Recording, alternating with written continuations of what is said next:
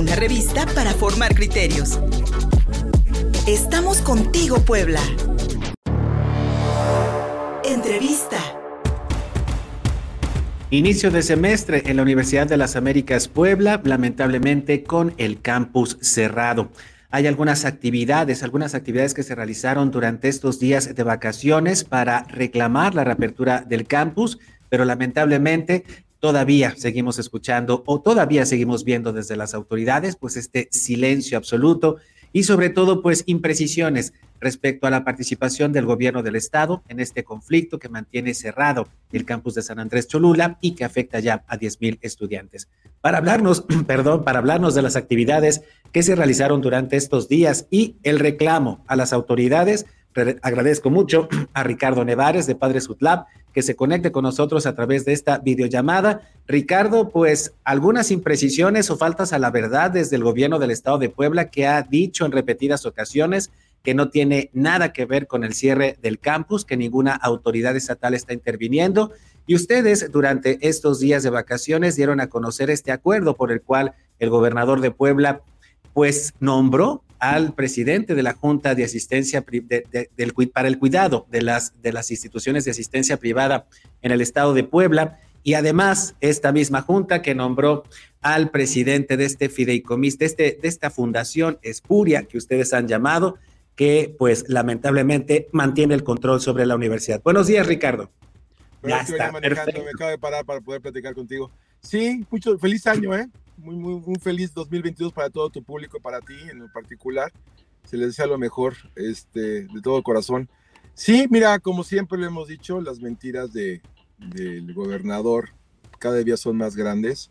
Eh, su patronato espurio, como le llamamos. ¿Por qué? Porque es un, patronato que no tiene legitimidad. Eh, subimos hace unos días en Twitter, en arroba Padre subimos el, no sé si lo viste, el resumen, un pequeño resumen medular de realmente cuál es el problema de la universidad. O sea, no nos estamos metiendo con los problemas, ya brincamos esa etapa de los problemas de la familia Jenkins. Nosotros estamos pidiendo nada más el campus para que estudien los hijos, no estamos pidiendo nada más. Pero el gobernador no le interesa. Y se lo decía desde el principio, esa vez que tuvimos la plática en la mañana hace ya unos meses tú y yo, el interés es, es desarmar la universidad. Este, sé que el gobernador tiene por ahí un hermano que se dedica a la construcción, que no le gusta que le toquen el tema del hermano. Este, vemos a la secretaria de gobernación, que para ser secretaria de gobernación, pues con el respeto que se merece la señora, eh, le falta mucho. Ella es la encargada de que esto esté funcionando con su junta. Increíble ver cómo, un gobierno miente y estos los gobiernos están mintiendo, velo a nivel nacional, a nivel mundial, los gobiernos se han vuelto mentirosos con el pueblo. Están para servirse del pueblo, no para servirle al pueblo. Y realmente ahorita lo que vimos de los muchachos están álgidos. Hay gente, tuvimos unos infiltrados el día de hoy, me están pasando el reporte. Yo estoy ahorita fuera de, la ciudad de Puebla, pero me están pasando el reporte que tuvimos creo que dos infiltrados el día de hoy en la... E, era lógico, era lógico. Mira, en lo personal te lo puedo decir, a mí me han atacado sin tener yo en mi vida, y te lo digo por mis hijos, jamás he sido político ni he estado en la política. Y me han hecho una cantidad de mentiras y dicen que yo estoy algo de Yucatán, que, que tuvo que ver con unos gobernadores. En mi vida soy apartidista. Este, a mí me gusta trabajar, soy un empresario como todos los de este país que nos levantamos a las 5 de la mañana y acabamos hasta que se acabe el día. De lunes a domingo trabajo. Este, luego ves las desacreditaciones hacia las gentes que estamos dentro de los, de los, de los colectivos. Y eso es son un grupo de, de gentes que tiene el gobierno pagada. porque Pues yo se lo digo a ustedes a su criterio. Estamos pidiendo algo ilógico. Como padres y como alumnos, estamos pidiendo, creo que, creo que no es ilógico pedir que te regresen tu campus, ¿no?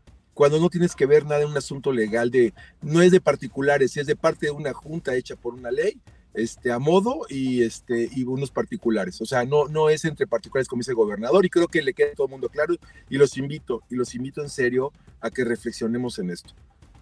¿Estamos equivocados lo que estamos solicitando? Y sí, Ricardo, lamentable lo que estamos escuchando. Te, perdí el audio. Sí, que, ¿me escuchas ahora? tengo problemas de audio. No, perdimos el audio, pero sí me escuchas, ¿verdad? Yo te escucho perfecto, ¿tú me escuchas? Okay, déjame ver si puedo con este. No sigue, sigue con la entrevista, no hay problema. Adelante, adelante, Ricardo. Sí, en cuanto, en cuanto Ricardo se pueda conectar, está, está, está en tránsito, pero pues pudo, pudo este, eh, eh, conectarse con nosotros para hablar de este lamentable problema que pues ya cumple seis meses allá en la Universidad de las Américas con este campus cerrado. Y decías hace rato que lamentablemente hay infiltrados, hay infiltrados en eh, la, la, manifestación que se está realizando a partir de las 8 de la mañana.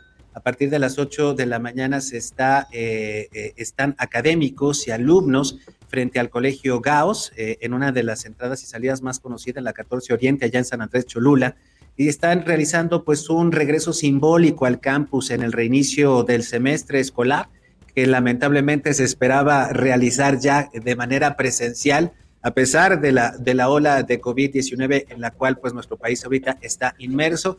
Sin embargo, pues Ricardo, de la última protesta y sobre todo de la, de la, de la, de la. No tengo, no tengo. No me escuchas, Ricardo. ¿Me escuchas ahora por acá, Ricardo? Sí, acá te escucho perfectamente, perfecto. Perfecto, Sal. Sí, yo te escucho, pero no me escuchas por.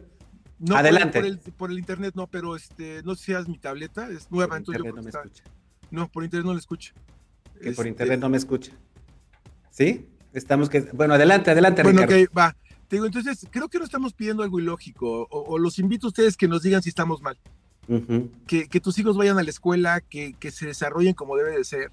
Este, y ves todo este rollo que trae el gobernador, su, su, su ego, su, su, prepotencia, porque lamentablemente todo lo que hagamos nosotros, como la demanda colectiva que está caminando, pues no es que tengamos el respeto a, los tiempos jurídicos, es que a fuerza son los tiempos jurídicos. No es de respeto, es algo que ya está, es una norma y tienes que seguirla a fuerzas, ¿no? Y entonces tú como ciudadano tienes que seguir todo al pie de la letra, pero el gobierno ejecuta cuando se le pega la gana. Entonces, sí es triste ver que un estado como Puebla, que fue tan productivo en años atrás, ahorita esto lo esté deteriorando. Porque además es la cuna de las universidades Puebla, o sea, está lleno de, de académicos y el gobernador se lo está acabando. Yo no sé su campaña que decía tanto que adelante Puebla, que crezca Puebla. Ayer leí un artículo de un empresario que no le pagaron la pista de hielo. Dices, oye, ¿qué está pasando? No? ¿Qué pasa con estos gobiernos nuevos? Estos gobiernos de transformación y de cambio. ¿Qué está pasando? Y volteamos a ver la universidad y vemos la UDLAP, que la, la este, UAP, que también trae problemas. Y vemos otras instituciones en Puebla que están teniendo problemas. Entonces, yo le invito al gobernador en serio que capacite, que use un poco la cabeza de su gente o corra a la gente que tiene porque definitivamente no lo están asesorando bien o ya es capricho de él. Digo, aquí lo vamos a ver. Aquí vamos a ver si realmente es capricho del gobernador o realmente la gente que tiene no le dice la verdad. Y mira, le estoy dando un salvoconducto al gobernador. Ricardo. No quiero llamar a nadie. Nada sí, más piénselo y sí los invito a todos que nos digan si estamos bien o no. Ricardo Nevares, respecto a la posición del gobierno federal, tal parecería que hay un silencio cómplice por parte de la presidencia de la República. Hoy, por ejemplo, estamos viendo un llamado que hace la comunidad universitaria de la Universidad de las Américas al ministro presidente de la Suprema Corte de Justicia, Arturo Saldívar, para que también intervenga especialmente en este rebote, en este ir y venir de eh, esta ya recomendación que se hizo que se hicieron a los jueces para la reapertura del campus y que lamentablemente nadie quiere decidir. En este sentido, también el sistema judicial le sale debiendo, Ricardo. Mira, no te decir que nos sale debiendo. Yo creo que, como lo decía la, rectora, eh, los tiempos jurídicos están puestos. Eh, yo le puedo pedir una, una, nosotros hicimos un escrito al presidente que nos contestan, pero una posición de cautela, ¿no? Eh, creo que el, gobierno federal, eh, yo puedo hacer la carta a Santa Claus, falta que me la traiga, eh, nada más que no son las vías. O sea, yo le puedo pedir al presidente, somos empresarios, tú lo sabes, tú te dedicas a, tienes un negocio de, comunicación, este, tú no puedes llegar con una, puedes pedir un pego petitorio, pero falta que jurídicamente se acomode. Entonces, pedirle al presidente del Tribunal Superior de Justicia del Estado de Puebla o pedirle al presidente de, este, de la Suprema Corte de Justicia de la Nación este, las cosas tiene que basarse en algo jurídico y, y, yo considero que esa es la vía, ¿no? Tiene que ser lógicas, es una lógica, las leyes son un conjunto de lógicos, cosas lógicas. Entonces, yo le puedo pedir al presidente, sí pueden llamar la atención y pueden ver qué está pasando. Yo realmente la culpa aquí de lo que le exhorto se la aviento al presidente del, Tribunal Superior de Justicia de, de, este, de Puebla, Sánchez Sánchez. Él es el responsable de que yo, el gobernador no, le habla al juez, de Cholula para decirle arregla esto, le, habla al jefe, no a Chichinque. Entonces, este, no nos hagamos tontos, te digo, eh, hay formas de hacer las cosas. Lamentablemente a nosotros nos van a aplicar todo el camino de la ley y tienes que seguir de la A la Z. Ellos no, porque son autoridad y esa es la prepotencia, el abuso, el abuso de autoridad, la, la, la corrupción que tiene, el tráfico de influencias que hay en el estado de Puebla y se le va a acabar así, gobernador, se le va a acabar el Estado así. ¿eh? Yo le voy a decir una cosa, tengo contacto actualmente con la Embajada Americana, con la Cámara de Comercio Americana, con la Cámara este, de Comercio este, Alemana, la italiana y la francesa. Están preocupados, están viendo una situación crítica en el estado de Puebla y son los mayores capitales inversores de Puebla, son los alemanes, los americanos, franceses, italianos. Entonces, este, posiblemente tenga ya un problema de que hay gente que no le va a interesar invertir en Puebla. Y no es dañar a Puebla, no queremos dañar a Puebla. El gobernador está dañando a nuestros hijos. Y se lo dijimos al principio, vamos por nuestros hijos. Y es, vamos por nuestros hijos. O el señor gobernador acomoda a su gente y le da las órdenes de hacer las cosas como deben de ser correctamente, señor gobernador, porque hay una ley que ustedes están violando. El artículo 43 de su ley estuvo mal ejecutada y tenían que haber hecho las, tenían que haber hecho las investigaciones de la, de, la Fundación UDLAB, porque además, te voy a decir una cosa, Luis, lo único que hay contra UDLAB fue lo que salió de Derbez. El secuestro de campus es por una situación de patronatos de la, de la Fundación Mary Street Jenkins, que lo pasa a la, a la, a la otra fundación de beneficencia, ¿sí? De bienestar, ¿sí? Y en ese momento la secuestran. Lo que más curioso es de aquí es la autoridad, cómo funciona. Porque si tú tienes, yo le rento a alguien un, un, negocio o le rento una propiedad a alguien, digo, en el medio inmobiliario, tú le rentas algo a alguien, él le toma posesión, pero si el gobierno se viene sobre mí, el dueño de la propiedad, pues hay un contrato con la persona que está dentro, no la pueden sacar. Y aquí la universidad tenía un contrato de sufructo sobre la propiedad. Entonces, ese abuso de la autoridad se veo y está, no te esto lo estoy platicando al aire, está en hechos, está en papeles. Entonces, que toma las consecuencias el presidente de la Junta y se tiene que ir a la cárcel, que se va a la cárcel, ¿eh? porque es motivo penal esto. Lo que está haciendo este abuso, este tráfico de influencias es penal. ¿Sí? Y lo marca la ley. Y no hemos dado vista al Ministerio Público porque todavía nos falta, pero voy sobre él porque lo que le hizo a mis hijos no se lo va a permitir a nadie. Alguien me decía, oye, ¿qué ganas? ¿Qué ganó? Respeto. Esto ya es por respeto, Luis. Y todos los papás que estamos atrás es por respeto. ¿Sí? Todos trabajamos, todos estamos metidos en muchas cosas de trabajo que esperemos que este 2022 nos vaya mejor que, que el pasado y que lo de la pandemia que sube, que baja, nos trae cansados, digo, estamos desgastados, pero no perdemos el ánimo de luchar contra esta injusticia de parte de Miguel Barbosa. ¿eh? Muchas gracias, Ricardo. Y entendemos tu molestia. Creo que es la molestia generalizada en Puebla. Muchísimas gracias, Ricardo. Un abrazo. Regresamos contigo, Puebla, en la señal de prueba de mi radio 93.5 FM. Somos uno aquí en la capital poblana, en YouTube, en Facebook y en Twitter. Nos encuentras así, contigo, Puebla.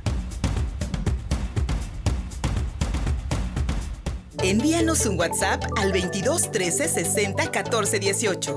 Estamos contigo, Puebla.